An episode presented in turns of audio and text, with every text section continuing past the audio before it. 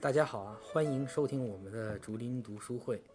呃，今天呢，我们是在这个春节的长假里啊，大年初大年初三给大家录一期这个，呃，不太应景的 跟不太应景的这样的一个呃话题的节目。然后呢，今天来到节目呢，除了我之外呢，还是还有我们的，呃，真正的这个播客主人啊，因为他不喜欢我叫原博主啊，仍然仍然是博主，对，仍然是博主仍然博主就是 B B Panda。啊、大家好啊，新呃新年快乐啊！恭祝大家呃新年大吉啊！猴年猴猴开心，嗯，然后这期节目估计我们放到这个上传的，应该也仍然会是在这个假期假期的最后一两天吧，所以这个也是给大家拜个晚年。然后呢，今天我会介绍一下，今天我们要聊的话题呢是关于一本书，实际上这本书出来已经有差不多两年了。呃我们两个人各自看完这本书 也有一年多了，之前聊过很多次，就是希望能够关注关于这本书聊一期节目，然后刚好这个假期我们都没有出去，所以就把这样的一期，就是本来应该很久以前录的节目，然后我们拿出来聊一期对了。等于是是春节补课填坑，嗯，对，呃，这本书呢，就是在二零一三年它的中文版出版的，叫《天国之秋》，这是一本关于太平天国史的一个呃太平天国史的一本书。嗯。然后呢，它是二零一三年出版的中文版啊。这本书的那个呃，这本书的作者呢，是其实他的英文名字叫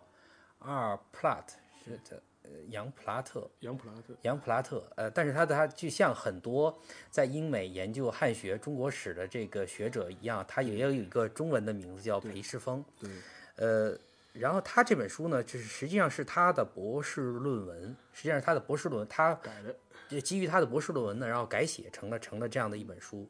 呃，中文版的出版呢，差不多是在二零一三年的年底啊，嗯这也成为了年底比较比较受关注的这样的一本书。对，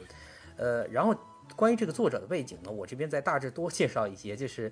就是大家可能知道，就是在他之前有另外一位著名的也是汉学家石景谦啊，他也写过关于太平天国史的，对然后那本书就叫《太平天国》，呃，那么这呃这本书的作者裴世峰呢，实际上就是石景谦的这个呃作为导师带出来的博士，对，呃，基本上就是完全是一个是一个师徒的关系。然后呢，他呢，呃，用他的视角，然后重新做呃做这样的一个博士的课题。然后这本书呢，在二零一二年得到了美国的呃坎迪尔历史奖，这实际上是一个学术的学术呃美国对对于历史研究学术上的奖。然后哎，这这个我想问一下这个这个这个皮皮潘达，就是这个奖在呃能不能类比一下，说这个奖在历史界是不是类似于历史学界的奥斯卡或者格莱美这一类的？嗯，或者是类似于金球，啊，金球奖是吧 嗯？所以它其实地位是为业业内所公认的。对，但就是因为可能美国历史学界嘛，另外一个比较著名的奖，比如像像列文森啊这种，那可能像奥斯卡了，这个这个嘛，有可能可能类似于金嗯球奖，金球啊，或者是类似，可你可以作为这样一个类比吧。呃，呃，呃另外一个嘛，就是说是前面也提到，因为他是石景谦的学生嘛，所以说，呃，这本书当时就是出版之后呢，也是引起了很多的关注，而且。呃呃，比较有意思一点，当时他不仅在学术界就是说是关注的人比较多，谈论比较多，哪怕是在一些大众阅读的圈子里面，嗯，这本书相对来说也是比较流行的吧。相对来说比较还是比较流行的，不相当于普通的学术书来说。另外一个，呃，这本书由于他是石景谦学生，所以说他不光是在他的治学方式上面，他的写作方式上面，可能也受到他老师的影响。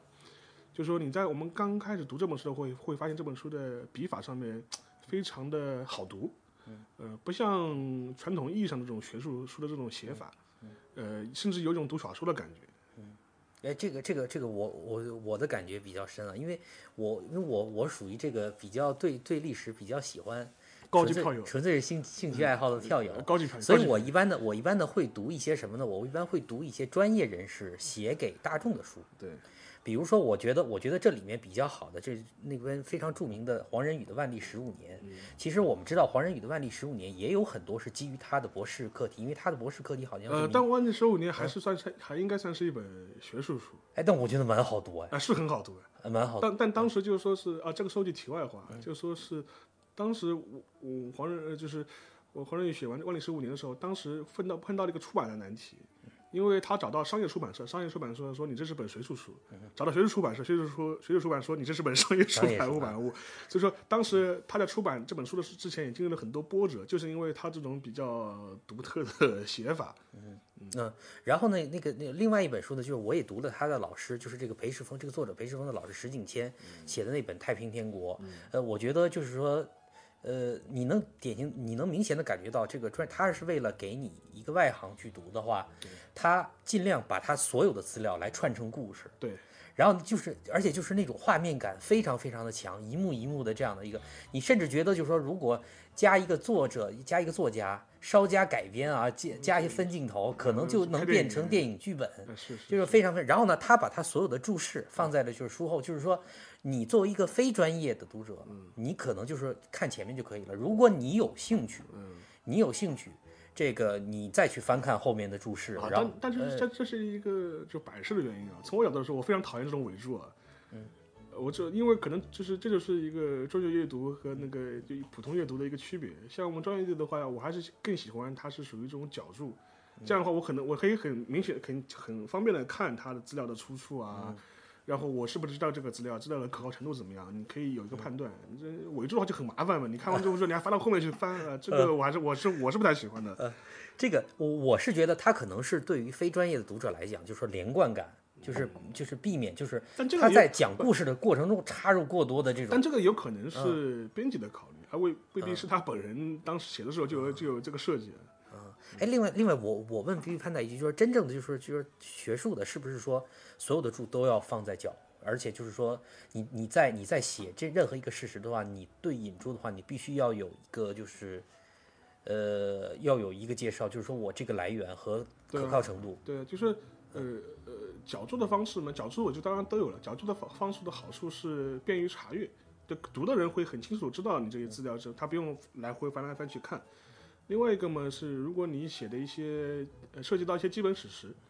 你可能是需要进行标引的。然后就比如说呃你引了某个人讲讲了讲了某段话，或者是你引了一些数据，引了一些资料来源，一般来说你是应该呃通过注释的方式标引你的呃资料的来源。另外一个就比如说你如果你是引了某个人两句话是打引号的，嗯，有有一个双引号，那你自然要也跟着后面你必须跟一个来源，来源的出处是在哪里。还有就是说，假如假如如果真正的这个学术嗯写作的话，就是假如你你比对了对同一个事实，比嗯对了各方说法的话，你你决定采纳一个，采纳一个，那那你肯定还要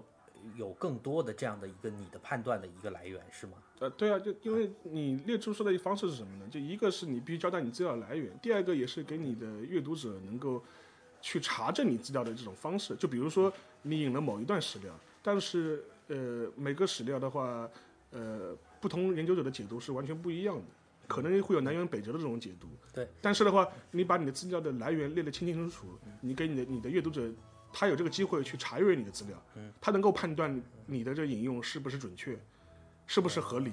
而且他他他会他他们读者会可以通过这个方式来判断你的解读是不是可靠。啊，这是一个而这且是而一且个很是基不是本的学术说规范嗯是不是说还要你还要把以前的解读全部列出来，就是呃，引这用。个不，这个就是如果你的解读跟以前的解任何解读都不一样的话，呃，这个是就是方式不一样，就是你你如果你写论文的话，你可能在一些文献回顾的方式，你就会把一些主要观点列出来，嗯，然后就是你可以、你可以同意，你也可以反驳，嗯，但是你可以在某一个段落里专门来进行一个总结，这都可以，就是这都可以。 OK，了解。嗯然后我们说回说回这个这个书啊，就是就是让我就是给我最大的感觉就是他的这种这种写作方式啊，跟他的老师石景谦就非常有画面感，嗯，对然后尝试着进入进入历史人物的内心，对，尝试着他写每个人，我都感觉他尝试着站在这个人物的主视角去探求他内心做出这样那样选择的一个根源，这点儿是我非常非常喜欢的一个历史学者写给大众的这样书的这样的一种方法。对，但是呢，嗯就说是也也要有学界也有人会对此就是表示异议啊。当时其实再说回《万历十五年》，当时有些人批评这本书的时候，一个主要的批评点就是说里面有太多主观的臆测，嗯就是比较比较万历的心情啊，呃，就是这些这些这些它里面嗯描绘某些主角的这种内心的主观的一些看法。因为反驳者就会说，你怎么知道他是这么想的？你你凭什么就说是嗯啊对做出这样一个推断？因为这个这个不是历史专注，因为他为了让让这种画面感和故事性更强，呃，他会尝试基于所有的资料，我做一个推推测。测，啊，你对会做对这，对你会对做，个多，你会做一个推测。呃这就是这就是毕竟不是一个真正的学说，就还是一个写给，呃，写给大众看的一个专业人士写给大众看的书。OK，然后我们大致介绍了这本书的背景，然后接下来我们要要要进入先，呃，先简要介绍这本书的视角和观点吧。嗯，因为之前关于太平天国的历史的书呢，其实研究的已经非常非常多了。就像皮皮潘达经常跟我说的说，他们历史学界啊认为有三个这个三个陷阱，三个大坑，呃，近代史的三个陷阱嗯，对啊，一个是太平天国，呃，义和团呃，一个是义和团，啊，还有一个辛辛亥亥革命。辛亥革命，说这三个名表面上看来就是很浩繁，但实际上前人前人做的了很多了研究已经基本上穷尽了主要的可能。对，所以这呃如那果是作为真正历史学专业去去再去把这个话题拿出来研究，其实能出能出新的发现的这种可能性几乎是没有了。就说你很难写出新意，但是除非你定呃更多，当然了，有的人会说，哎，不，这两年这也有一些新的看法，啊但我我可以表示这样这样的观点，更多只是一种意识意识形态上的立场上的选择，嗯，而不是基于史料或者是一些史学本身的它的一些有什么新的阐发，更多是一种政治上的宣表态。可能会引发一些眼球啊、关注啊，对但是对于学术本身来说，其实没有什么太多的新意可以挖，就，嗯或者是很难挖。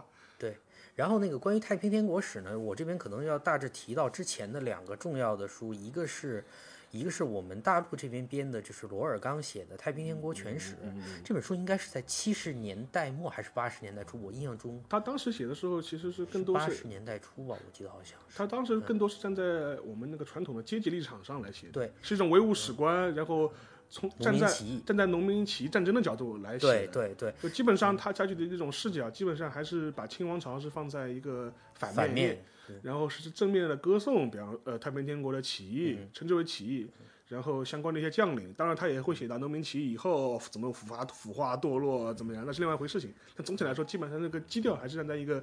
阶级立场的农民战争起义的史观来描述这样一场战争。然后这本书呢，就是我我看到后来的很多书，它它可能就是学术界的地位很重要的原因，就是它几乎是，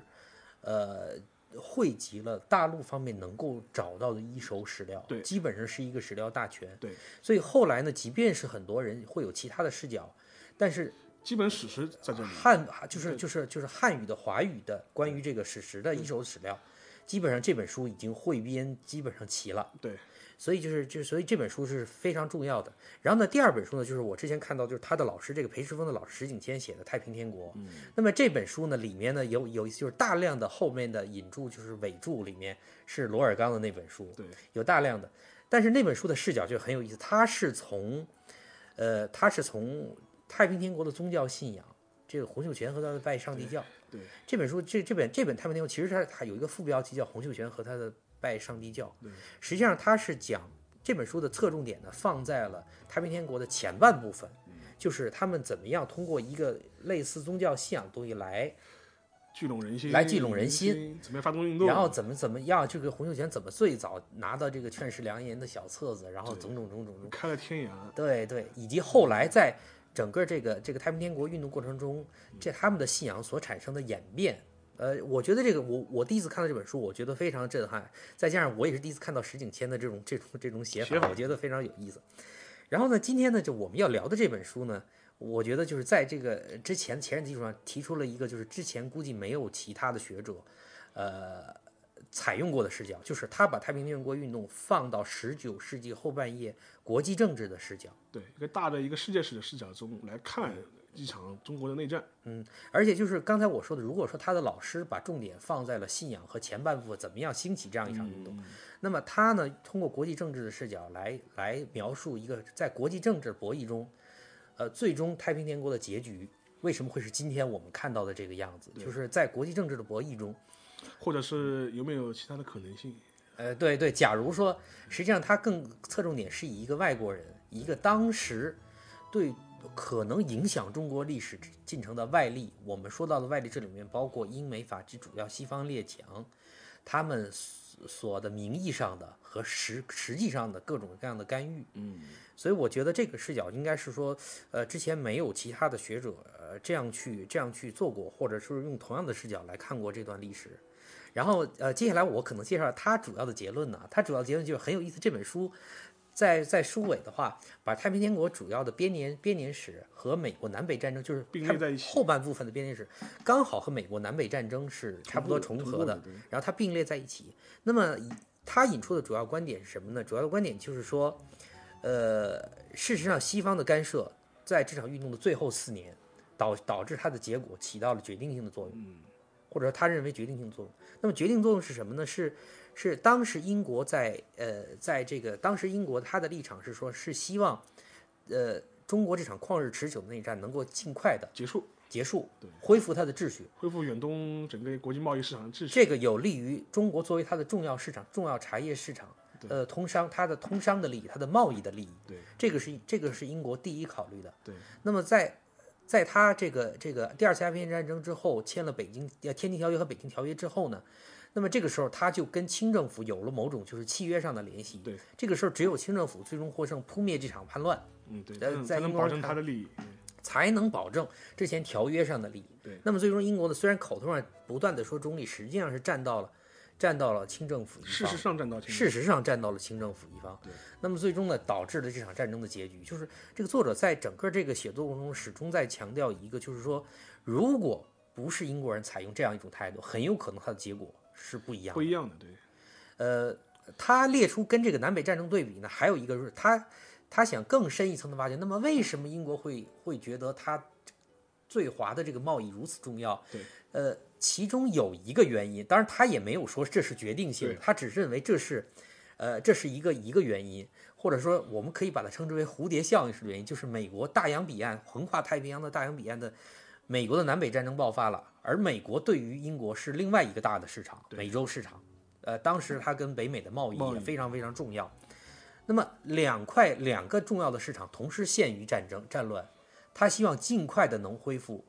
呃，作者呢，实际上在这里面虽然他没有明确的提出，他基本上隐含了一个观点，就是说，假如美国不是南北战争爆发了，可嗯能在战争的在中国太平天天国战争的最后几年，英国可能不会这么毅然决然的最终事实上的站在站了在清清廷政府一边。可能仍然会有犹豫，可能仍然会更会更长时间的中立观望对观望对啊，当然，这个这两者的因果关系未必是那样，是直那么接直接和强烈，但是他至少认为这是一个很重重要的的，一个当时的环境，因为它有一个，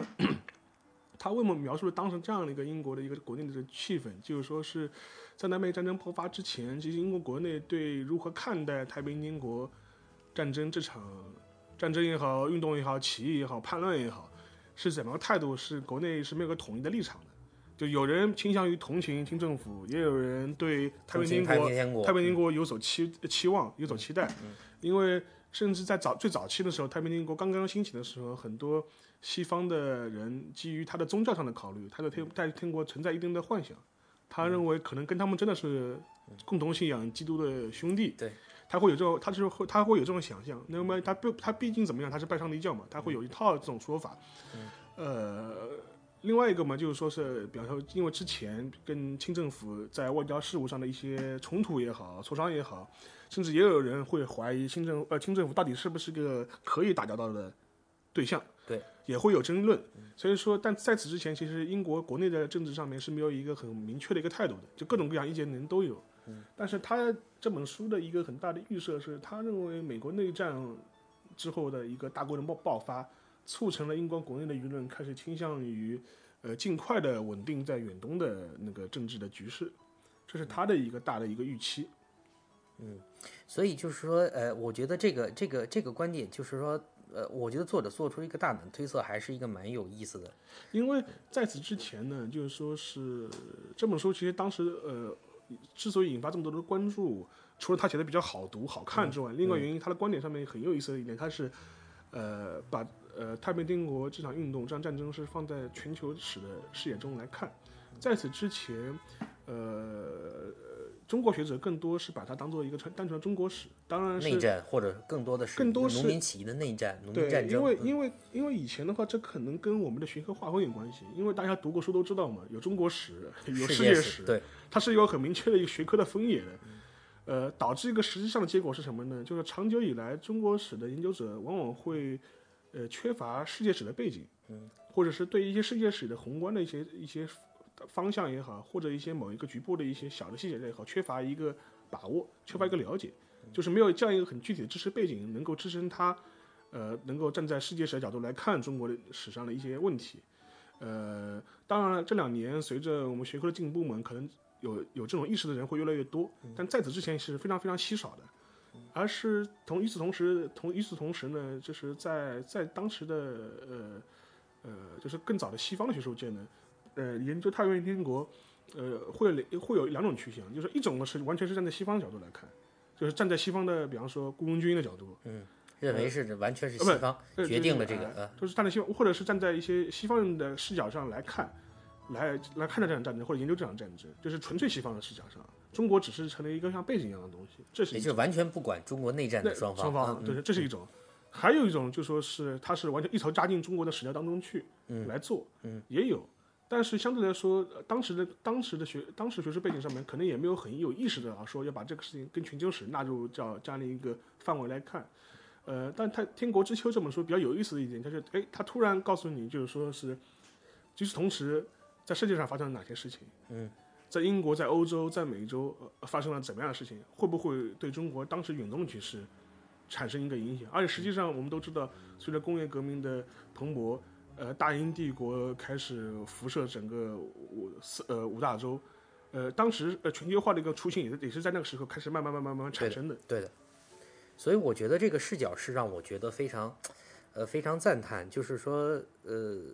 这个这个这个视角是把整个中国纳入到当时整个全球化的这样的一个过程里面，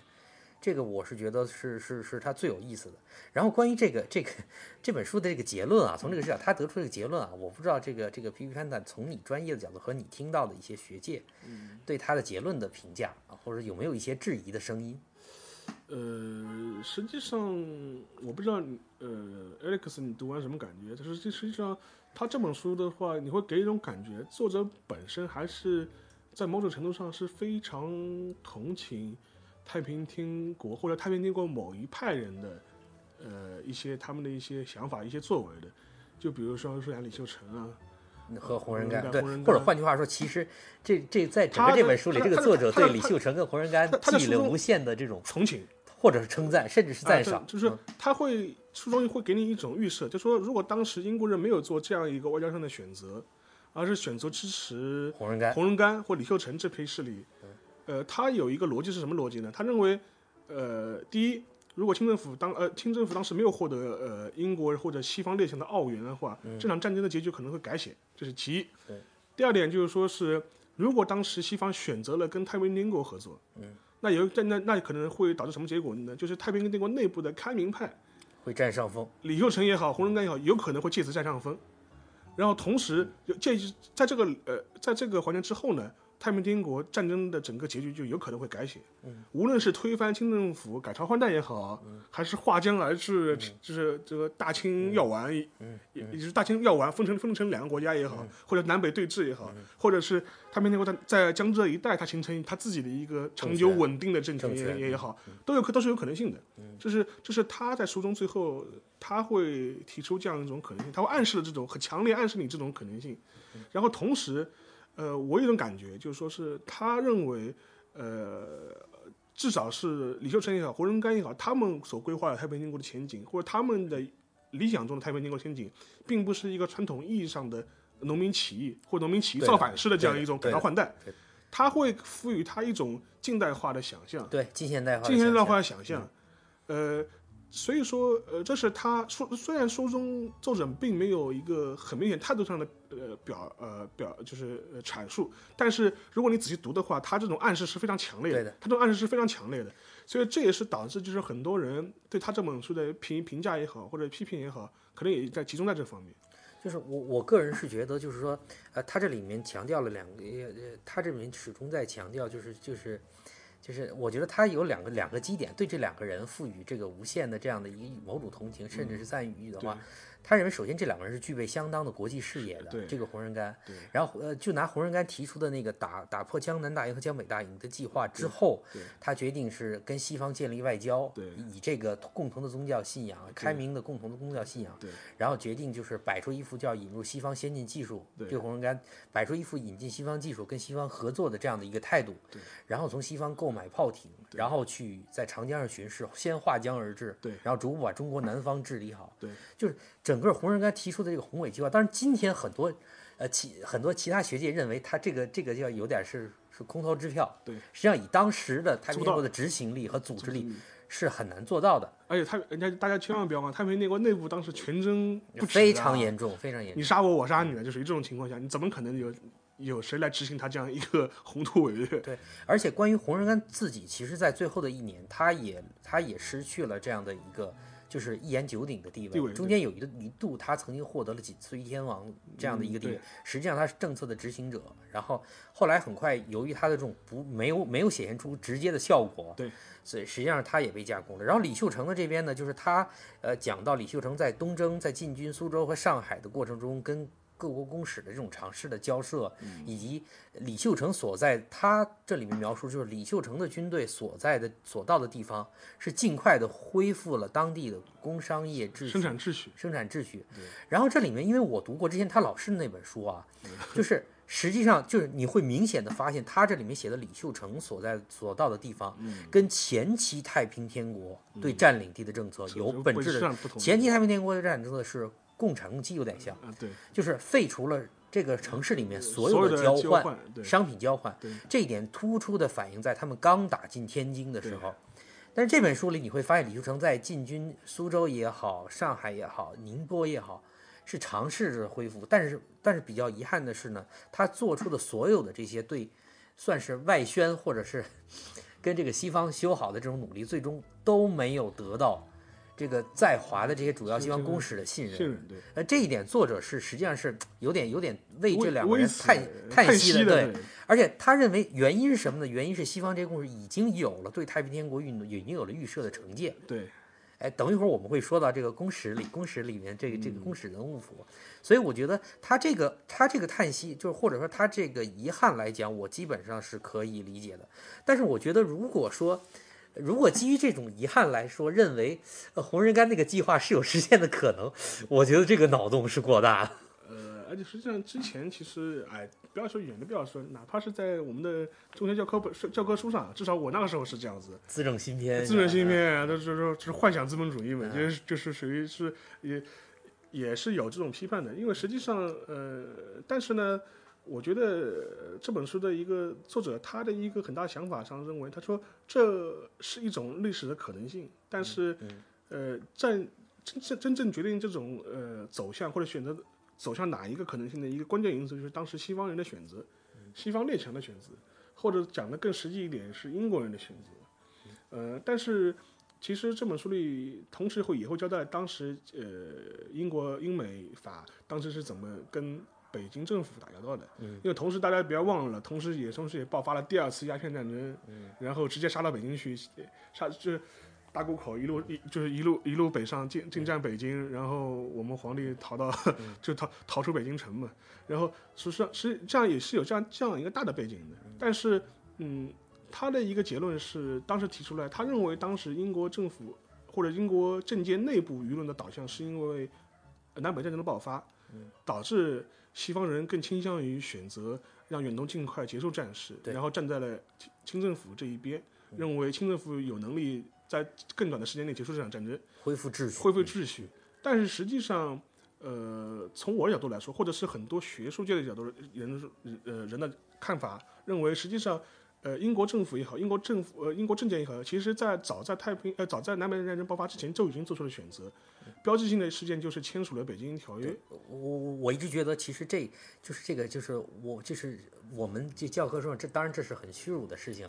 但实际上间接导致了最终英国人站在了这个清政政府一边一边，因为我等于是跟你一个政府，我必须你这个政府存在，我的你条约许诺我的东西就才有可能实现，现对对这是很简单的因道为理啊是因为很简单，之所以就是因为他签大家签署了《北京条约》，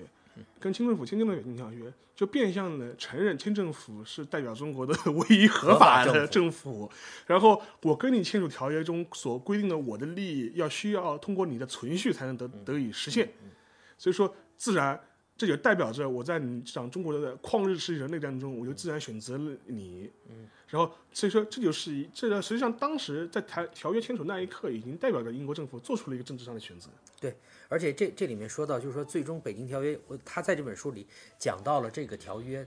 直接的影响，对战战战场上的战局直接的影响，就讲到这个江南大江南大营、江北大营被打破以后，这个李秀成跟陈玉成是各带着一支军队往西征的。对，呃，一个一呃，陈玉成在长江北，然后李秀成在长江南，然后他们本来商定的应该是在武汉三镇会师，对，结果这个时候因为汉口作为这个北京条约的这个新的开放的通商对口岸被这个作为开放的通商口岸，当时的英国驻汉口的应该是巴夏里。然后等到陈玉成先到了武汉三镇的时候，他发现英国人就是不断的在威胁他，用军舰威胁他，对不能让他进入到对于是这个时候，他曾经尝试跟巴夏里交涉，说我能不能攻取汉阳。然而巴夏里这个时候实际上是超越了嗯，呃承诺的，说汉阳也会影响。那最终实际上阻隔了阻隔了陈玉成跟李秀成。事实上这，如果这个他如果这两支军队当时在武汉三镇会师了，可能对战局是有比较大的影响，啊嗯因等为于长控制长江江江面。流域，江面就被流域长江面后来呢，结果也就是说，实际上他这个陈玉成跟李秀成后来始终没有在联系上对。后来陈玉成就在安庆安庆围城战里面就是被被湘军剿灭了，所以这个这个他也写到了这个条约直接的对战局上的直接的影响。对，我觉得这个是挺挺我我我我我在第一次看到这本书的时候，我感觉还是这段写的还是非常精彩的，而且我觉得也基本上完可以完全支持他最终的结论。所以说反过来就是，但是，呃，对，就说呃，这本书的优点在于，呃，它是把全球史、呃全球历史与中国历史结合在一起来写这场战争——太平天国战争。但是它被人诟病和被人批评的地方也在于此，就是他会认为你，比方说你强调南北战争对远东局势和中国局势的影响，呃，显得有点牵强，嗯，或者是有点刻意，就是说是嗯呃我看的时候也有就类似是的你没有一感觉你就是你就觉得，但是你把它事情就放在一起、联系在一起，感觉呃总归哪里有有点不大对的这种这种感这种感就觉，是就是还是就跟我刚才一开始说的，就是说我相信这个是一个理由，但我但是这是不是决定性的理由？对我觉得很难。我觉得决定性的是还是在于那个就是条约的签署。对，因为本相对来说就说是，当然了，如果是站在我们传统的就说是呃呃马克思主义的唯物史观的角度来看，或者是站在革命史观的角度来看，哎，这也就代表了清政清政府那天。我们就像这个半殖民地半封建就迈出了一加深步了是吧啊， 对，就清朝就成为了西西方列强在中国的代理人了，就是 就会会会有这样一个预设。但是但是从实际上角度来说，正是有这样一个选择，就是说是导致了这样战争这样一个结果。而且另外一点，呃，我知道就是有一些读者看完这本书之后会有这样一个反应，这我们我跟一些朋友聊天的时候，他们也会提到这一点，他说，哎，呃，如果当时呃西方人没有做这个选择，让清朝这个政权就这么被改朝换代了，哎，说不定中国的近代史历史有可能会更好。我从或者或者是说，与其让这样一个城府的这样一个王朝苟延残喘了五六十年，还不如当时就促其速死。这个这个在这本书的后记这讲到那个伊藤博文对在后来二对十世纪初的这样的一个讲话，他已经提到提到了，这作者个似乎对这个观点是有一定的支持是力的，度的。对，但是我个人的话，我觉得这个过于一厢情愿。嗯，事实上，就是我个人觉得，如果当时西方没有做这个选择，对，如果清廷被就真的是被灭掉了，但实际上我我我个人是认为，其实太平天国这个政权嗯是无力维护整个中国的统一秩序的。是，我这这这是我个人的一个他判连断 他了，连他自己都很难 为。他连他治内的秩是序是都是很难维护，对就是说，而且而且我个人觉得，就是英国人基于他自己的贸易角度的，贸易角度做出选择，这个选择是非常理性的，而且他这个选择得到了他的期望，就是最终他这个选择的结果是符合实现他了的期望的，实符合他实现了他的期望的。符合他国家 利益的。对的，所以从这个角度上来说，从外交上我们讲到外交，其实主要是利益的博弈嘛，对政治利益的博弈嘛。从这个角度上来说，他最终做出一个选择，在在英国自己的角度其实是算是拥有理性的。对，而且我觉得基本上不能说他是搬石头砸自己脚，我觉得没有，我就基本上实现了嗯他之就前很就想很的简东单，西。呃就是他的《北京条约》的所规定的条目基本上得到了呃承认，得到了维护。得到了延续，他在英他在中国的贸易的呃贸易的权利也得到也得到了伸张，对，那它的市场得到了保持，对然后所以说对英国人来说，整个一场战争或者它这样一个结果是。呃，结果是符合他的预期的，就跟我我我很我很同意你前面的说对法。的而且而且我们我们如果看得更远一点，从太平洋太平天国战争结束以后，嗯，后来将近三十年的同治中兴，以及这个以这个四大名臣为代表的汉族士大夫，在整个整个清崛起晚清的这种崛起，地方的这种做大对，呃，事实上就是说，呃，实际当时这个这个晚清的这种对外开放，我们讲的就我如果我们。 这个对外开放的这个这个幅度，实是极大的增加了，而且嗯在三十年同治中兴中，跟西方引进西方的技术啊，虽然是官方的啊，嗯后来官督商办种种种种，呃，身上也基本上实现了西方人希望的这种，哎，我我希我可以更多的就是跟你中国有更多的合作和贸易。嗯，我觉得基本上是符合这样的一个，当然，因为实际上英国人对华的态度一直是这样的，就是我去年就呃呃写过一篇文章了，就是当时就很有意思，就是当时是在讨论，就是说是晚清以来，呃中国的对外赔款的情况。嗯，你作为这样一个，如果你做一个很系统梳理的话，你就会发现其实。英国人，呃，虽然他是最早有赔款，他也是是列强之一，但实际上，他对呃中国赔款的数目的那个提出的提出的额度呢，相对来说是并没有那么的骇人听闻。对的，因为英国人的一个更大更多逻辑是，他与其榨取一次性天文数字一样的赔款，嗯他还不如维持一个稳定长续的一个贸易的利益。哎，这是英国人的这想个法嗯恰恰是我们常说西方列强啊，其实英美的思路都是一样跟都是法德的都是思路路完全不一样同的跟。日本人的思路也不一样这个就是英美的一直是他呃所谓的历次，他也参与参与这个对中国我们所谓的侵略战争，就军事行动，但是每一次他要的既不是钱，也不是要推翻你这个政这权，啊个也他不要地，他只是要的是开放我这个市场，实现自由贸易的对等，自由贸易。或者是嗯他获得他一些贸易上的特权。对对对，我觉得其实一直是这样的一个因逻为辑。因为实际上，呃呃，就我举我举个我可以举个例子，比方说第一次鸦片战争的时候，英国人，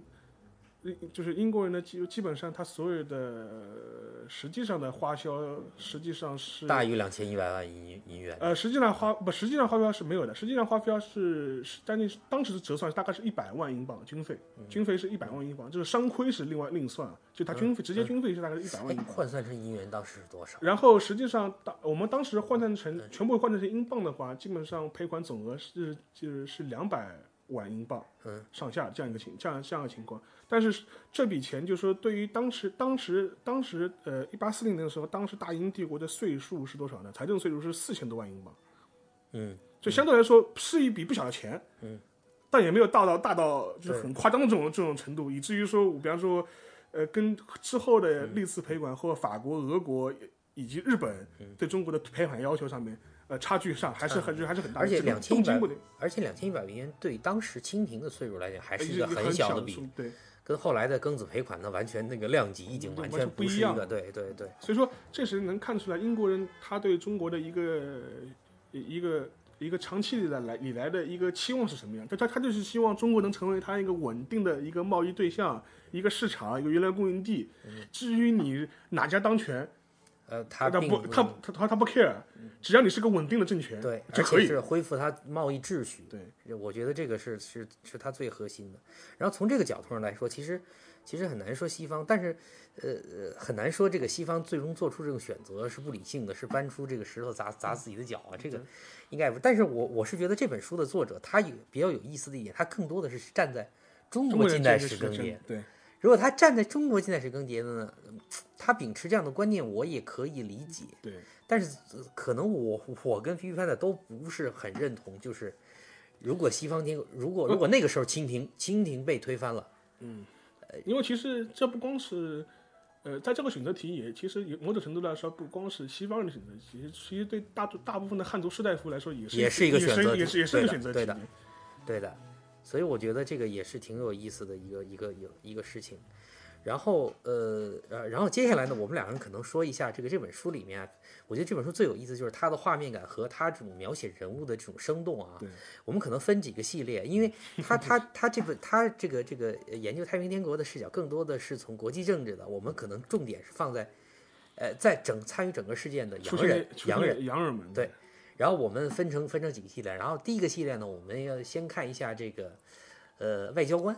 嗯，外交官呢，在我华我外交官，对我可能重点的想说两个人是兄弟俩，一个就是著名的这个额尔金爵士，落进爵士，他这个额尔金爵士是他的这个封号了，因为他是世袭的。对，他的他的名字叫 James Bruce，詹姆斯布鲁斯。然后呢，我相信大家在很多历史课本都看到他，也很多人把他作为火烧圆明园的 罪魁祸首，呃呃罪魁祸首祸首也也好。然后呢，他这里面讲到了这个这个额尔金爵士对华的几个交涉，对，然后重要的在第二次鸦片战争几次重要的关口，带领舰队到大湖谷口，然后签署《天津条约》，呃，种种种种，然后然后里面描述了他一次长江，呃驾呃驾驶他的这个这个这个舰队这个从沿着长江而上，然后跟这个太平天国发生的这种这种交涉，然后呢也尝试着剖析他的内心。我觉得这里面最有意思就是他是。呃，他对首先他对这个清廷其实其实是是完全不抱好感，对，也完全不抱希望。他是比较早的意识到，就是太平天国也许可以，他是他认为有这种可能性，可能会比清廷是一个更好的一个交涉这个对对象象，交涉对象。那假如这个他临走的时候，实际上他留给了当时驻华的这些其他的全权代表，就是说尝试着跟太平天国取得联系。联系，对，但是比较这种这里面也有一些阴差阳错的原因吧，反正最终没有被实现。嗯然后我觉得他这里面还有一个有意思，他对这个额尔金爵士内部通过他的信件，嗯因为额尔金爵士是典型的一战前的这种英国的这种贵族，老贵族，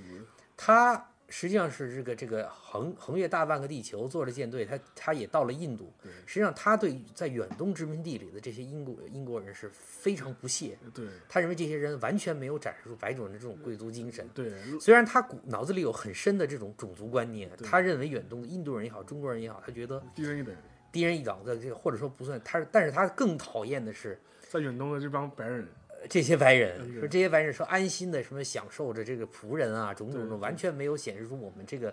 这个高贵的这个这个这个这个 West 这个昂格鲁萨克 这逊的群这人，呃或者是我们这种呃这种真基督徒的这种这优秀的品质啊，没有展现出来，对，认为也也也然后压迫当地人啊，种种种种，然后跟当地人各种徇私啊，这种这种，我觉得他他身上是一个非常典型的一战前的这样的一个。对对，一个英国贵族的这样的一个形象。呃我觉得这这这一面让我觉得挺有挺有意思的。事实上，之前就是关于这个，关于他在第二次鸦片战争里面的这个这个角色，我也看到了很多关于这个人生平的的一些介绍。我觉得这个人的内心是非常非常有意思的一个一个事情。然后，B B 潘达关于这个人还有什么？你你觉得你觉得你觉得就是可以可以可以说一说的地方吗？嗯，我其实你前面讲的也也比较多了，因为因为这本书里面其实呃也重点提到了这样一个人物，其实他是呃因为呃他当时是属于最早一批。呃，认为就是说是太平天国或许是一个可以协商或者是可以谈判的对象，因为实际上，呃，有一个很大的前提是认为，因为他会认为清政府当时的清政府是一个呃没有一个当时一个普遍国际观的这样一个政权。对，他认为就是说是很多时候上，或者是我们现在可以把它称之为文明的冲突，对吧？当时的话，但当时的话，中国人角度来说，这是华夷之辩，对吧？你就是你就是蛮夷，我是华夷，我干嘛要用又又又又又有一套呃礼仪的方式对对待你呢？然后，更何况就是说，呃，是站站在英国人角度来说，或站在鄂尔金他本人角度来说，他就会认为你你这你这个嗯大清这个国家完全没有最基本的一些国际交往的一些对准则，对他会有这种冲突。他说他以至于他会怀疑你这个政权是不是能够履行你承诺的条约的义务，对或者是能够是不是是不是或者是能不能给你达成一个双方能够接受的这样一个条约的这样一个可能性，他都会保持一个很怀疑的态度，嗯所以以至于他会认为，诶，名义上的基督徒，名义上也信仰耶和华的嗯那个太平天国，也许可以，嗯也许是可以说得通的，或者是或者是有有一个 common ground 的，或者是就是有一个共同的一个基础嗯可以进行交涉，它以至于它会产生这样的幻想。我觉得这是一个非常重要的一个点，嗯而且他在这这本书里引出来的话，也会给读者也好，或者是给你研究者也好，他会提醒这样一个醒，就是在当时的英国是不是在考虑这样一个事情，嗯是或者是或者是英国政界内部有一部分人他会有这样一种倾向，嗯认为呃。北方那北方蛮族不行，呃，就满就是满洲人嗯这个政这个政权不行，或者是我们可以去南方跟他叛乱势力进行接嗯嗯触，是不是他们能够更能承认呃英国当时所呃呃主导了这样一个社会秩呃国际秩序。对对，我觉得这个是他可能是比较早的意识到这一点的。对，尽管他在长江上，长这江就经这过就跟那这那跟仅这仅有这的一这次次交交涉，涉是吧碰了钉对对子，对，但是他仍然告诉他，哎，还是尝试，我们看看看看看可不可以作为一个替代替代替代蜻蜓的这样的一个交涉者对。我觉得这个是挺，然后呢，这个说完了他呢，然后说一下他的弟弟啊，这个 Frederick Bruce，也就是他走他在回英国以后，后来的这个这个驻华英国驻华的全权代表，应该说他当时是主导着英国的对华政策，对呃，权力非常大。那么这个人呢，就是一个就是，呃，在中国待的时间很短，呃，这个我呃，当然我们可以带入这个这个，我觉得今天讲到英国，我们可以带入出，如果说大家有这个在外企工作经历的啊，嗯可以看看今天在外企在中国工作老外是不是可以带入这样几种类型啊？嗯大家可以开一个这样的这样的一个脑洞 啊，嗯，就是然后这个布鲁斯就是就是派来了，他在英国的时呃他在中国的时间很短，也不太会说中文对，然后呢，他对中国呢就是经过这个这个这个鸦片战争。这个这个天津条约、北京条约中间中间的反复和背信弃义，然后后来又烧圆明园的过程，嗯不是他中对他认为中国人无论是这个清廷还是太平天国，完全不值得信任。对对包括太平天国，他认为，所以就是他就是他他坚信一种就是就是我一定就是军事上给予足够的压力对才能够屈服，对，屈服对，而且他对打太平服为止，对对他对太平天国呢也完全不予任何的信任，对而且这个这个李秀，我记得李秀成曾经还给他写过一封信，但是他嗯完全是没有嗤之以鼻，呃对完全不视为这个太平天国一个可以交涉的这样这样的一方，对而且他还坚定地认为他，就说这本书里面描述这个这个这个这个 Frederick Bruce 的他的性格就是他自认为他见多识 广，实际上就是这个这个作者想说，其实自认为见多识广，其实他对中国是一个完全局外人的对对这样一个状态。嗯但是呢，但他是又他又有一套，他觉得怎么样对付中国人是很有效的。 对对，就是哪我我我在东方什么记者没 见过？呀？他并没有一个态度，就是说真正的就是走下去去了解这样的一个任务对，所以这个就导致后面他的很多很多决策，包括这个帮助这个常胜军，这个这个后来帮助常胜军，包括后来筹建一个叫援华舰队，对种种种，实际上他他他整体的现在，虽然他很讨厌，他他仍然认为就是说太平天国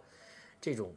他认为太平天国这种底层底层百姓这种更加的更加的这个嗯奸奸诈，对更加的不会守信义对。所以我觉得这个这个这个也导致这个这个这个英国的这个最终的这样的一个决策的走向。而且更加重要的是什么？由于他秉持这样一种观念，即便英国本土有一些告诉他保持中立，中立对，他实际实上际操作的时候，在他嗯他弹性的范，因为他那个时候外交官弹性的范围非常大，对他实际上客观上是怂恿了这些干涉，对而且这个早在这个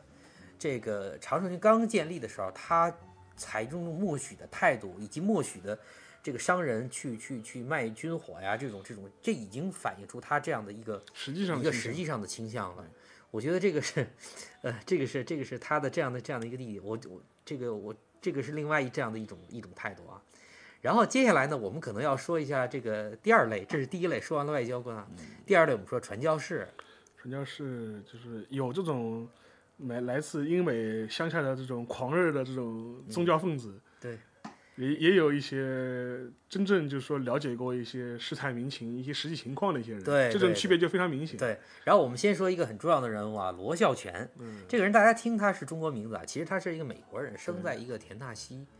呃来自田纳西的。呃，田纳西的是好像是进理会还是 anyway，我我忘忘了哪个会了。一个人来到田纳西，虽然来到中国，实际上这个人的脾气非常暴躁。实际上早在美国本土的时候呢，作为牧师资格的时候呢，嗯他就曾经被被被指出过，说他脾气非常非常暴躁，而且呃非常冲动。他就是在这个太平天国刚爆发的时候呢，他秉持一种硫磺烈火观。他说太好了，就是说就目睹着这个这个这个呃这个破坏性很大，然后这个很多人这个战乱中流离失所啊。他认为这个这还是有清洗，这是他清洗认为这是这个清洗上帝清主天火。对清叫洗硫磺烈火，烈火中，嗯对然后清清要清要清洗，因为清洗这个大地。它是一种类似于就秉持着一种类似于十字军式的这种这种狂热来到了中国的。然后呢，呃，这个这个，然后他就开始跟这个这个太平天国去联络，对然后最终呢，就就是成功的联络上了这个洪仁玕，对然后呢，他成了这个洪仁玕的外宣操，我们讲叫外宣操盘手，对对对就是通过他曾经有一段时间就住在洪仁玕的府上，然后终日印一些各种各种语言，主要是英文嗯对嗯印传单来宣传太平天国，对对宣传太平天国政权是是跟西方有同样信仰的兄弟啊对，，兄弟，对，我们是基督教的兄弟。 然后呢，不断的去散发传单，然后呢，当然最终他这种这种外宣的这种这种就实际的效果，这个不尽如人意。对，因为毕竟太平天国在整个的这个这个外交上的筹码很很少，也没有始终没有没有真正联系上打通这个跟西方沟通的这样的一个管道。而且又是一种这一种不伦不类、非常奇怪的信仰体系。对，而且罗小泉是一种很极端的，对即便他在西方人里都会认为这是一个很极端的一个一个性很边缘的这样的一个人。那么最终呢，他跟这个红人干反目，然后等到他逃出了太平天国，他又呃一百八八十十度度转弯弯，儿，对又把红人干描述的是想杀他，是吧？对说去实际上就实际上就这个人就是始终不是非常诚实啊对。这个这这这是一类传教士，然后第二类传教士呢，就是讲到这个这个早期带红人干在香港受洗的受这洗个李亚格，李亚格哎，这个人就非常理性，这个人他深入中国就是走基层，走基层的，走基层，深入中国民，他始终他始终反对洪仁玕去天津，对，去天津去去去加加入这入样这太平这天个国运动，运他动认为他希望洪仁玕能够认真的去这个学习圣经，然后最终呃以后能够作为一个牧师 或者对怎么样，对 对对，呃，所以他是最终实际上呢，洪仁玕最终做出这个离开香港到天津的决定，实际上是背着他，是在他刚好在离开香港的时候，由其他的一些激进的，他这个教会里教会的里其他激进激进的激进的人人来怂恿。我觉得这个其实这个李雅格的这个态度让我，哎，大家大家也可以参照啊。今天在这个嗯，在中国的各种外国这个对各种外各种外国人的，这个也可以参照这样的一种不同的态度啊。呃，我觉得这个这个这个挺有意思的。然后第三个呢，就是艾约瑟，艾约瑟呢是在这个这里面讲到在，在这个一八六零年代初的时候，曾经坐着船到这个苏州去见李秀 就成这，李修成，见李秀成差点呢，就被死了。这个你可以说你记得那个那个描述吗？他反路正上呃我我我就我我反正我大致记得，就是反正就当时实际上整个还是属于一个战时状态，就是属于一种， 呃，而且你看他他他一路上的描述，可以你也可以看出当时整个一个太平天国战争的战祸给当时江浙乡村带来了一种毁灭性的打击啊，嗯，就基本上。呃，尸横遍野，血流成河，并不是就是可以是一个恰如其分的描述，毫无夸张哎之对词。这里这里面在这个传教士的信里面写到他晚上，因为他是坐船社传对，坐船从上海到苏州，然后他整个等到了晚上，他发现船桨碰到了，发现发现等这等这点了灯笼，发现满河上河飘着全的全是是尸尸体，体，全是尸体。然后就是吓得吓得就是哆哆嗦嗦。等到到了到了苏州见了李秀成呢，然后于是以他为首这些船又生出很多不切实际的呃，是想象，想象，对，然后等到回到上海了呢，给当时的这个这个英文媒体汇报的又是这个嗯对形势大好。形势大好，革说命这形个势一片大好，说这个主的这个佳音要要嗯要是传遍中是国，对，然后这个，然后完全略去了他在这个过程就里是面看多到么看到血腥的一幕，看到的血腥的一幕。我觉得这这也是一种，这也是一种类型，这个对这也是一种类报喜型。不报忧的，我觉得这个这个大家可以参照一下啊。今天这个在这个在这个驻驻华的这些这些外国人，我觉得这个众生相是非常有意思的对。然后这是第二类传教士对，第三类呢，我们就要说到流氓无产者或者叫冒险家，对 讲好听叫冒险家雇佣军，讲不好听了其实就是流氓无产者。对，这里面比较代表的就是那个华嗯著尔名的洋枪队，叫或者叫常胜军。常胜军，华尔，常胜军华尔。对，那么这个华尔其实在美国呢，其实是一个属于典型的流氓无产者，然后就是个当兵，然后违反纪律。对，cowboy，然后 因为实际上，因为当时的话，上海会聚会聚集的这样一批。呃，这种三教九流的这种这种这种西方人会汇集在那里面。因为哎实际上，你现在打开英文字典，你去看“上海”这个词儿啊，大部分印象中都会上海就是上海嘛，但实际上上海也是个动词。呃，就说指的是什么呢？就是指十九世纪的时候，呃，拐骗或者是这种绑架水手，嗯，就是有这个意思，就是到有远东来，到远东来，嗯也他当嗯时是他也不光到远东，他这个词就已经被引申成一个动词了，就是指诱拐、绑架水手，这叫伤害。啊， You are、呃 you you- you have been 伤害的，也就是说，当时呃把把一些人骗到上海来，骗到远东来，就被是绑过当来时西方的一这个个一个一一个个呃潮流潮流，这不是潮流，就是说就很简单嘛。就比方说你要去远东做生意，嗯或者什么样，或者或者怎么样，你可能不愿意去或者怎么样，或者把他骗上船，嗯或者把他绑了，就是绑绑到船上去，迷晕绑到船上面去。嗯有新的有些听众可以打开。英文字典，牛津英文字典嗯去看看上海它的另一层含义，其实就代表当时上海一个嗯三教九流汇聚的这样一个现状。而且就是可以看到，就当时这些混在中国，我们叫混在中国的三非外其国实人，那个，对，我们可以把它认为那个时代的三 非外国人。就实际上他在本国里面是完全边缘化的边缘化，有酗酒鬼啊，这种逃恶兵棍啊逃兵无赖啊啊，恶棍呐、无赖啊，这这些人嗯。那么在中国呢，他又需要找一个营生，对，于是这个在太平天国太平天国东征逐渐进逼上海的过程中，于是这个华尔就靠着当地的一些，一个是外国商人对，一个是本土的洋行里面中国人的商人，对，他们希望能够维持他们，因为当时听到很多很多传言说太平天国一旦进驻上海，对他们这些商人会会完灭蛋顶之灾，完蛋完蛋，于是他们就组织了这样这样的一个军队，然后这个军队实际上是在一开始是在松江青浦，对然后跟这个太平天国交战。交战。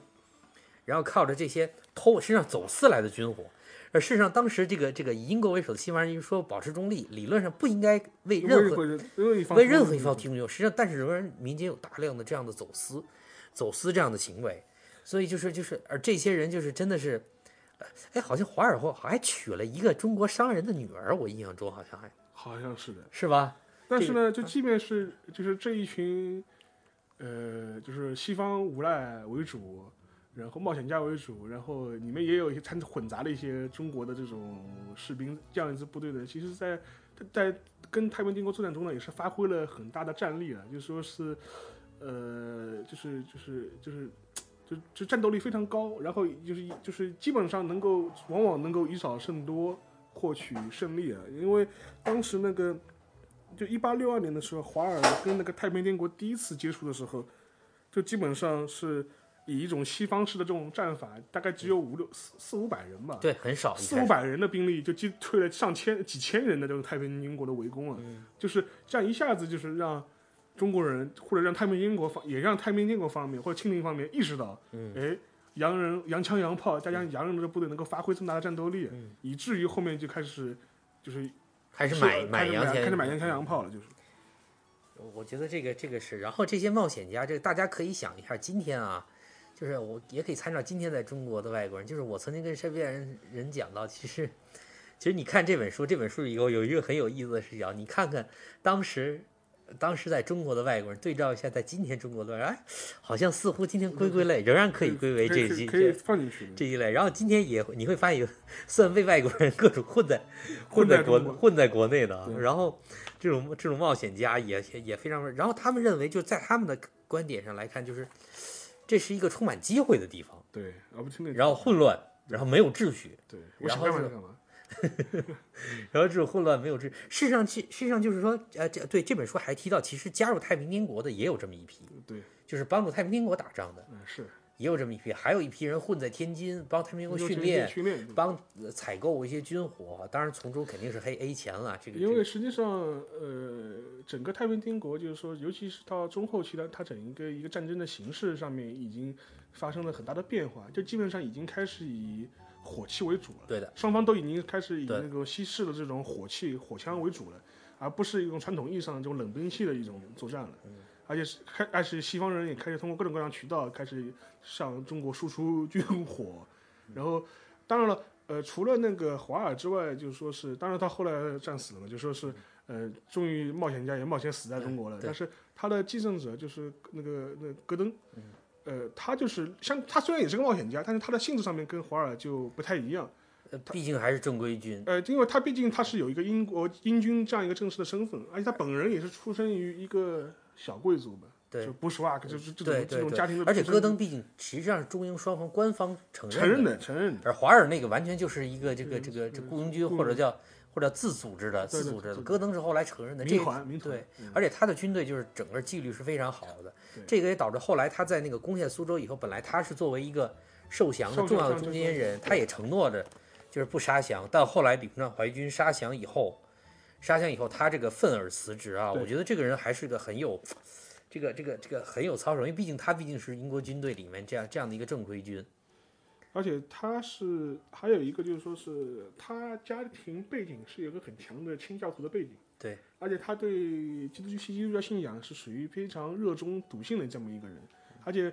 呃，由于他有这样一这个背景，所以说以至于他虽然来中国作战，然后跟太平天国作战，那始终本质上面他还是秉持了一套当时西方的一些通行的一些战争的一些规则，对，然后以至于就说是他他他曾经一度要求他的部队，就是说是不允许采取呃当时的一些方中国周军的一些方式，就比如说攻破攻城之后要可以大抢劫三日啊，就属于这种嗯不抢劫，就破城之后不抢劫，要按时间发饷发发饷，嗯通过这种方式，而不是一种重兵劫掠的方式对嗯来呃来战后处理这种问题。所以说，呃，我就我就想到前两年就是说一部电影啊，《投名状》，陈可辛嗯，对拍的那部对电影，对对实际上，呃，当时有一句话最有劲嘛，就当时跑过来就一帮就说清军破城之后，战前动员就是说是城破之后抢钱、抢粮、抢女人的。但是后来我们大陆版公映版把它改成了抢钱、抢粮、抢抢地地盘嗯对嗯，但实际上前者上就就是这样的。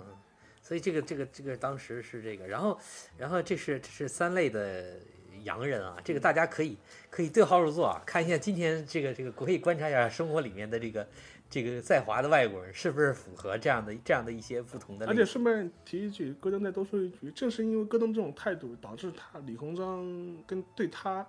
以及对后来的洋人的顾问，始终保持一种很高的警警惕惕对。就是他杨李鸿章基本上对洋人的态度是什么呢？他希望能够中国人能够掌握西方的这种，呃，军事的技术，嗯但是他但是他并不希望能够，他并不希望自己的部队过多的仰仗西洋的顾问。对，就基本上他是基本上是这基本上就是这就是这么个态度。他认为西方的技术是好的，但是西方这些顾问，很多程度上他很难认为操是控是吧很难很难是很难操控的，而且实际上在他当时的淮军，就是在在太平天国战争的晚期的淮军，他整个一个建制上曾经有一段时间是已经是完全呃英国化了。对，完全是英国化的，就说是他不但是使用了英国人提供的进口的武器，然后由英国的顾问训练，同时，他甚至他的一些军事的术语、操练的方式都已经是英国化了。我可以举个例子啊，大家可以想一想，就当时淮军的操练的口号是，甚至有的是直接英英文翻译成音译的汉字。我可以举个例子，他比方说，他们有一句话叫。呃，发威马旗，大家可以猜猜看是哪一句英嗯文啊？但是这是一个军，这是当时淮军军事就是操令，就是就是就是直接讲发威 马旗。实际上英文就是 forward Forward march，, march，就这 march，就是对嗯就是部队就是慢前就是开步走向前走，但当时基本上都已经是这种情况情况下了。但是可能正是因为，呃，跟戈登之间本人的一些冲突也好，或者一些理理念上的这种分歧也好，以至于李鸿章之后开始对这些英国顾问采取了一种，呃，敬而远之的态度，或者是采取了一种更谨慎的态度。就是更更哎这哎对这本书里还讲到了这个苏州杀降的一些背对景，对一作者做了他的猜想，对，他认为其实李鸿章也是他是在局里面，对，他是他是没有办法，因为当时谈判条件很有可能有有所隐隐瞒瞒，有所对隐对，有所隐瞒隐瞒谈判的条件，因为他是为了能够尽快拿下苏州，但是后来就是因就为是实际最终这种背信弃义的行为让戈登极其愤怒，因为实际上这是一个，呃这我们也可以用个中性词，也是一个文明冲突。这也是因为，因为，因为西方本质上面是对军事上面是承认投降这回事的。对，你在呃呃，就是做出了最后努力之后，在没有条件情况下，你的投降是是被同样是被视为荣誉的行为。被保护了，是被保护的，是有 honor 的，就是就是就是你可以就说是，呃，我可以举个例子，就是当年就是说是美国独独立战争的时候，当时呃，比方说英国和美英军跟美国军作战，如果英军投降了之后或者怎么样之后，他只要承诺他不再会返回美国的战场，他是可以被释放回英国去嗯回家的，回对英国对去的。对，而且实际上基本上会给你一个比较容易的待遇的。但是传统东方社会，当然不不不只是中国，日本其实也是的，始终对投降这个东西是一个比较负面的看法。对，嗯他认为不不杀生便成仁，就是说不存在一个所谓荣誉投降的这种概念的。哦，对对，说说起这个投降啊，就是我想起，当然这个这不在这本书里了，因为我看过当年曾国藩的那个《讨粤匪檄》，嗯，它里面清晰的说出了，就是说，就说你应该就是对就对这个太平天国参与太平天国运动喊话，对你应该迅速加入我对，这是有赏。对说最差最差，你应该自己回家对，我不追究你的罪对。但是如果你是继续跟我作战，就无论说我要我要杀死你的，对这个这个已经有有有有非常有清谁非常清晰的这样的这样的，所以所以它背后的一个一个一个逻辑，逻辑我们也是大致也可以知道嗯。但当时其实还是还是有另外的一个一个，大家可以自己去去详细看这个当时苏州杀降的这因为样。因为更更多的话，其实从李鸿章本人来讲，就是他更多是希望能够尽快攻破苏州城，对，获取一个政绩，对，这是一个这是他个这是他的最大考量。这是他最大的考量至于至于其他的手段也好，是根本是不在所不惜的。而且当时实际其实他也是受限的，他当时作为谈判，他也是受限的。我觉得这个刚才我们聊完了这个这个三类洋人啊，是洋最后人啊最后说一句，最后说一句，这个这个这个书里对这个呃非常重要的一派人物，这是曾李，曾这李个汉族士大夫的刻画啊。然后非这常个生动，呃，我觉得非常是，尤其是曾国藩这个作者的这个，就是我很难想象一个一个外国人啊，就是他在看完了所有的资料以后，他尝试站在他一个汉族沙夫内心去去考量，然后应该说呢，就说我们我们呃，就是国内对这段历史呢，对于这个曾李这个汉族的这个这个士大夫两个呢，阶段，基本上两个阶一段。个我们小的时候当然说他是这个镇压农民起义嗯的刽子手，刽子手，呃对，然后等到九十年代以后呢，民间开始对这个四大名臣为首的清末的汉族士大夫，逐步的就是就是靠就是民间开始神化神化，走向走向另外一个极端，走向神坛，走向另外一个极占端领。各大机场，呃，占领各大家说 曾国藩成功学，对，然后官方呢对这种我们的官方也对这个默默许或者见或者说或多或少地也承认了在清末的改革里面，就是就是汉族士大夫起到的嗯，作用一些一些正面性的作用，特别是洋务运动后来的洋务运动。那么这本书，我觉得他对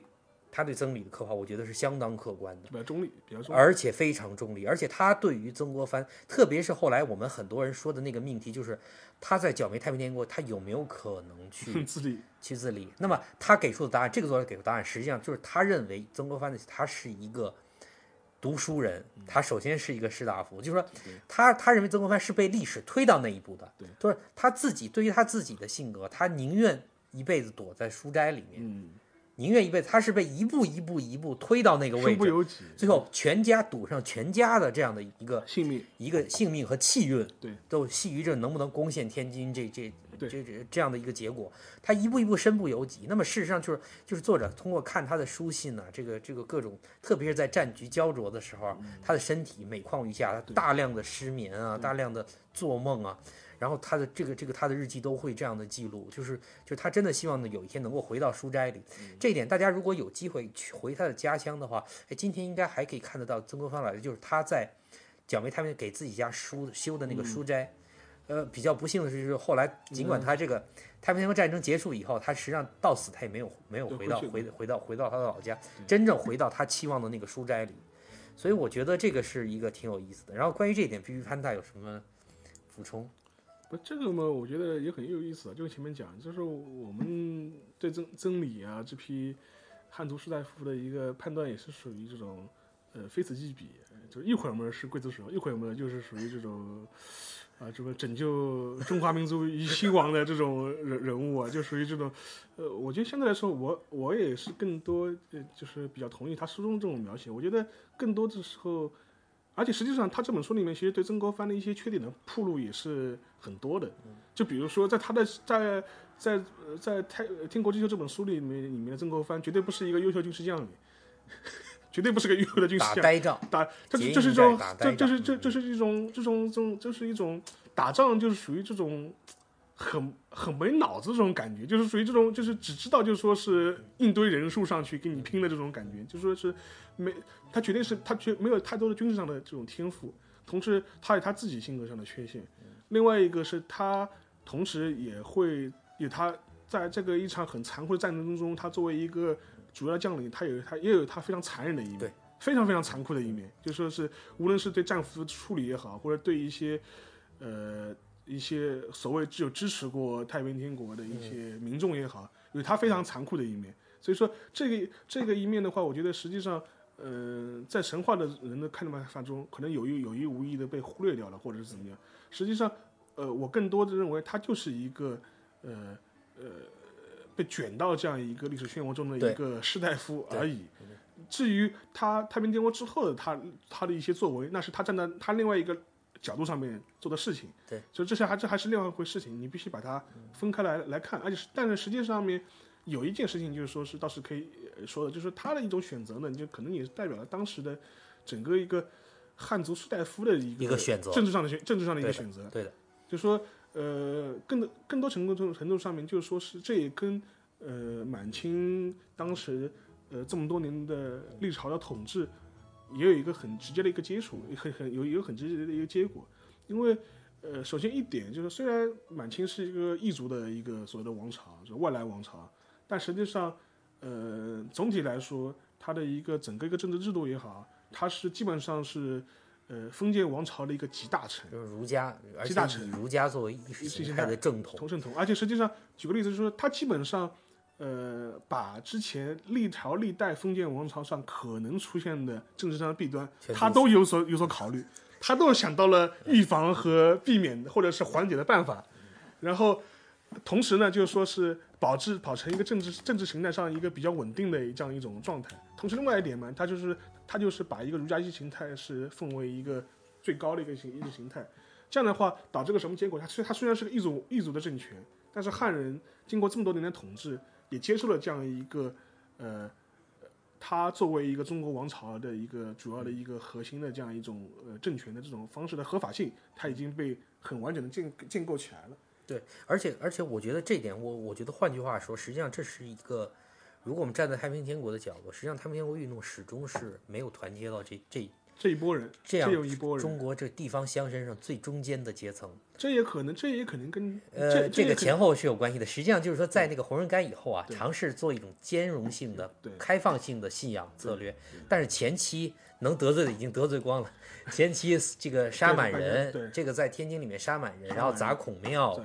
砸这个寺庙、道观全部毁掉对，这种已经彻底含了就是这样这样的一个阶层对的就新的这个之后之后再要做统一战线就很 难了，因为呃，而且实际上，呃，